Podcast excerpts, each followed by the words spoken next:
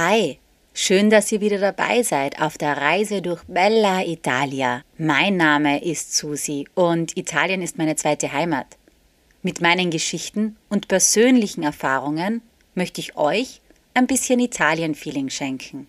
Heute erzähle ich mehr über Kaffee, über seinen Ursprung und über italienische Verhaltensregeln im Umgang mit Kaffee. Auf meiner Website www.mitsusi.reisen und auf Instagram findet ihr zusätzlich Tipps, Infos und Bilder, sodass ihr jetzt entspannt zuhören könnt.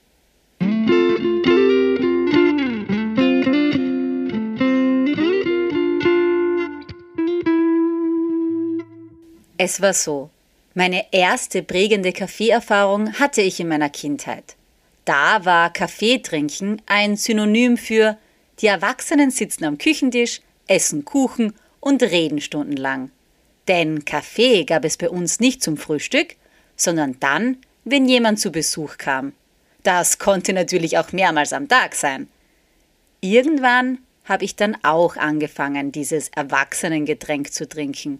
Und ich muss sagen, dass mir das eigentlich ziemlich gut geschmeckt hat. Aber vielleicht auch nur deshalb, weil ich dachte, somit auch erwachsen zu sein. Meine zweite prägende Kaffeeerfahrung hatte ich in Brasilien. Brasilien ist weltweit ja die Nummer eins der Kaffeeproduzenten. Aber noch nie, noch nie habe ich mich in einem Land so auf Koffeinentzug gefühlt wie dort. Mit großer Wahrscheinlichkeit wird es auch in Brasilien eine besondere Kaffeekultur geben. Nur ich habe sie nicht entdeckt. Denn Kaffee bzw. Kaffeehäuser haben wir damals wie verrückt gesucht. An dieser Stelle hochlebe Pocket Coffee! Meine dritte prägende Kaffeeerfahrung hatte ich, wie soll es anders sein, in Italien. Und zwar, als ich mit meiner italienischen Familie zu einem Mittagessen gefahren bin, zu dem wir meiner Meinung und Berechnung nach eh schon spät dran waren. Kurz nachdem wir ins Auto gestiegen und losgefahren sind, tauchte auch schon die Frage auf, ob wir nicht noch Halt machen und einen Kaffee trinken gehen wollen. Ich weiß meine Gedankengänge noch ziemlich genau. Ich dachte mir, wie jetzt? Jetzt noch Kaffee? Also, ich meine, wir sind eh schon spät dran. Und dann auch noch einen Kaffee trinken? Ich weiß ja nicht. Damals hatte ich Kaffee trinken ja mit langen Gesprächen oder langem Suchen assoziiert. Jetzt weiß ich's besser weil das Kaffeetrinken in Italien ist wie ein Quickie. Heiß, schnell und gut. Man könnte auch effizient, aber mit Genuss sagen. Eine schöne Angelegenheit von fünf Minuten. Und diese fünf Minuten waren am besagten Tag eh schon egal, weil zu spät waren wir sowieso. Erst kürzlich habe ich mit meinem neapolitanischen Freund und Lieblingsbarista darüber diskutiert, in welchem Land bzw. in welcher Stadt der Kaffee, also das Getränk und nicht die Bohne, seinen Ursprung hat. Er ist natürlich überzeugt. Den ersten Kaffee gab es a Napoli. In Neapel. Ich behauptete Wien. Tatsächlich ist es keine von beiden. Das erste Kaffeehaus gab es in Wien zwar bereits im 17. Jahrhundert, allerdings wurde Kaffee in Europa schon im 16. Jahrhundert getrunken, und zwar in Venedig. Und in Städten der arabischen Halbinsel wurde er angeblich noch früher, nämlich ab dem 15. Jahrhundert getrunken. Über die Ursprünge des Kaffees gibt es ja verschiedene Geschichten und Überlegungen. Was sich aber immer wiederholt ist, dass die Kaffeepflanze wohl aus Äthiopien stammt. Über sie wurde bereits 900 nach Christus berichtet.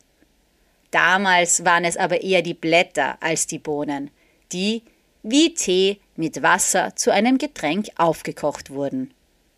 Sehr wahrscheinlich schaffte es die Kaffeebohne im 14. Jahrhundert dann durch den Sklavenhandel von Äthiopien auf die arabische Halbinsel und später dann ins Osmanische Reich und von dort schlussendlich nach Europa. Aber langer Rede, kurzer Sinn, eines ist sicher. Der Kaffee gehört zu Italien wie Romeo zu Julia, wie Mario zu Luigi oder Albano zu Romina Bauer. Kaffee ist quasi das Markenzeichen für Italien, wie auch die Pizza oder Pasta oder Gelato, die Vespa, Amore, das Meer, der Aperitivo, das Bella Vita. Oh, hm, ich merke, die Liste wird gerade etwas lang. Aber was ich eigentlich sagen möchte, ist, dass Kaffee, die Art, wann, wie und wo man diesen trinkt, in Italien wichtig ist. Es ist auch relativ schwierig, in Italien schlechten Kaffee zu trinken. Teuren Kaffee habe ich in den italienischen Großstädten natürlich schon getrunken. Schlechten aber nur selten. Ausnahmen bestätigen die Regel und natürlich ist das auch Geschmackssache, aber trotzdem. Über das Kaffeetrinken habe ich ja schon des Öfteren in meinen Podcast-Folgen gesprochen. Zum Beispiel, ich glaube, das war in Folge 6 über Ostia, dass ich meinen Kaffee am liebsten aus dem Glas, also Alvetro, trinke. Oder in Folge 14, da habe ich erklärt, dass man den Kaffee nach dem Dessert und nicht währenddessen trinkt. Ich meine sogar in Folge 1 bereits erwähnt zu haben, dass ich sehr früh gemerkt habe, dass es in Italien eigene Kaffee-Do's and Don'ts gibt. Aber bevor ich nun loslege, diese Verhaltensregeln im Umgang mit Kaffee näher zu beschreiben, möchte ich eines auch noch klarstellen. Wenn ich hier von Kaffee spreche, dann meine ich das, was auch die Italienerinnen und Italiener meinen, wenn sie Kaffee sagen, und zwar einen Espresso.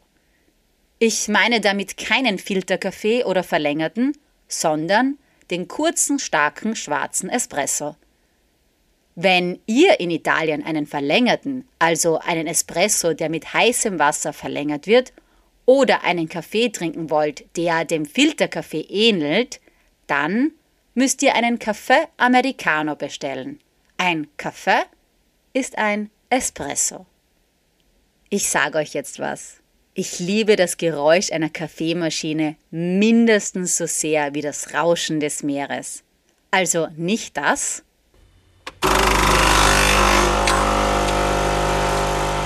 denn das klingt eher nach Baustelle oder Zahnarzt, sondern das hier.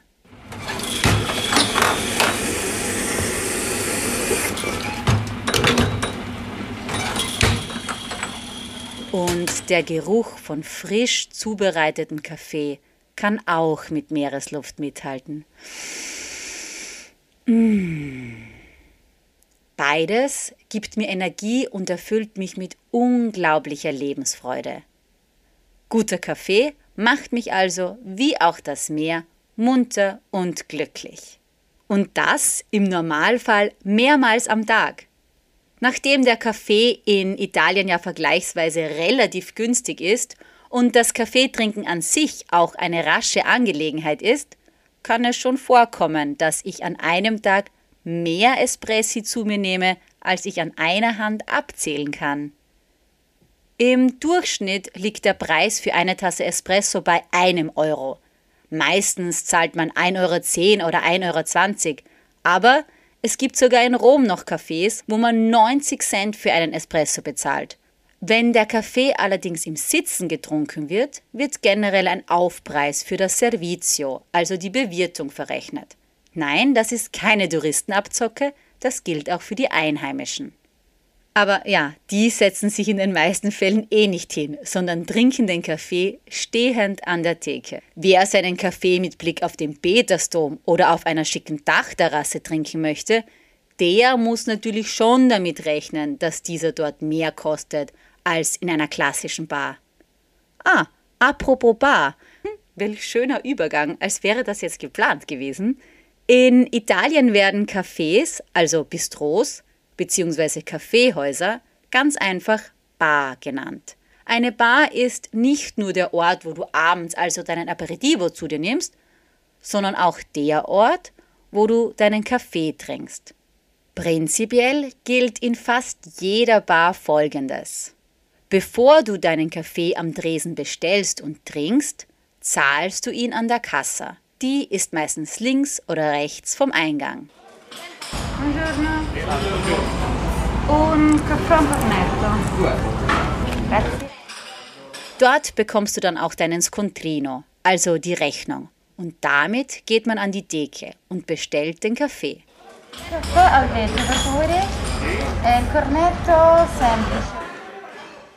So weiß der Barista, dass du schon bezahlt hast und kann dir ohne Sorgen deinen Kaffee zubereiten.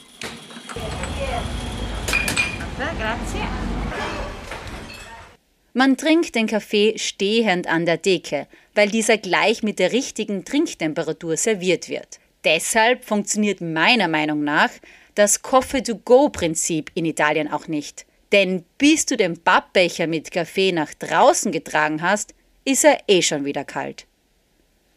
Es ist übrigens ein Irrglaube zu meinen, dass in Italien alle nur den einen klassischen Espresso trinken würden. Es gibt gefühlt 100 verschiedene Sorten, zum Beispiel Café Macchiato, also ein Espresso mit ein bisschen Milchschaum. Nicht zu verwechseln mit Latte Macchiato, denn das ist viel Milch mit einem Schuss Kaffee. Also genau das Gegenteil. Sehr beliebt ist auch der Café al vetro, also im Glas statt in der Tasse. Oder der Café Corretto, das heißt mit hochprozentigem Alkohol. Und dann gibt es auch noch diese Besonderheiten wie Macchiato, aber mit kalter Milch. Oder Cappuccino, aber ohne Schaum. Wie gesagt, ein Irrglaube, es gebe nur den klassischen Kaffee. Übrigens, in der Bar deines Vertrauens gelten natürlich andere Regeln. Da ist es nicht so, dass du deinen Kaffee vorab bezahlen musst. Da kannst du ihn auch am nächsten Tag bezahlen oder ihn auch ohne Aufpreis im Sitzen trinken. Bestellen musst du ihn meistens auch eigentlich gar nicht, denn der Barista deiner Lieblingsbar bereitet ihn dir bereits zu, wenn er dich beim Betreten der Bar sieht. Natürlich trinkt man in Italien den Kaffee nicht nur in Bars, sondern auch zu Hause. Dafür wird der Kaffee meistens in diesen typischen Mokka-Maschinen zubereitet. Ihr wisst sicher, welche ich meine, oder? Die bekannteste unter ihnen ist wahrscheinlich die Bialetti. In meiner Anfangszeit in Italien war ich übrigens immer etwas verwirrt, wenn ich während oder nachdem der Kaffee aus diesen Mokka-Maschinen in die Tassen geschenkt wurde, gefragt wurde, ob ich uno o due möchte, also eins oder zwei. Aber eins oder zwei wovon, habe ich mich damals gefragt. Eine oder zwei Tassen oder ein oder zwei Zentiliter? Gemeint waren damit Teelöffel bzw. Zucker.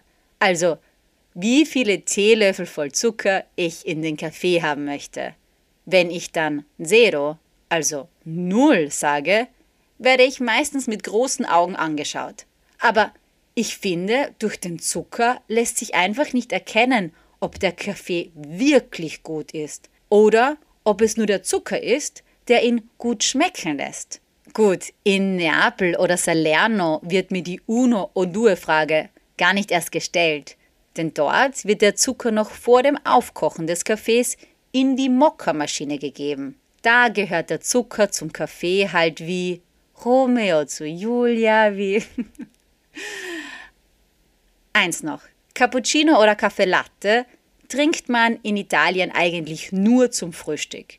Ein Milchkaffee nach dem Mittag- oder Abendessen ist dort ein absolutes No-Go. Milch sättigt nämlich und der hohe Fettgehalt der Milch würde einem schnellen Verdauungsprozess eher entgegenwirken, als ihn zu fördern. Nach dem Essen wird also lieber ein klassischer Kaffee getrunken. Der regt die Verdauung an und macht fit. Vielleicht ist also der Kaffee das Geheimnis, warum die Italienerinnen und Italiener trotz der vielen Pizza und Pasta immer eine Bikini-Figur haben. Hm. Und wisst ihr, woran mich Bikini jetzt erinnert? Bikini erinnert mich an Meer. Und das Meer liebe ich ja mindestens genauso wie Kaffee. Und wenn wir schon davon reden, werde ich mir jetzt auch einen Kaffee zubereiten. Mehr gibt es ein anderes Mal, denn ich will und wollte mehr. Mehr von mir gibt's also bald zu hören, zu lesen aber schon jetzt auf www.mitsusi.reisen. Ciao und bis bald.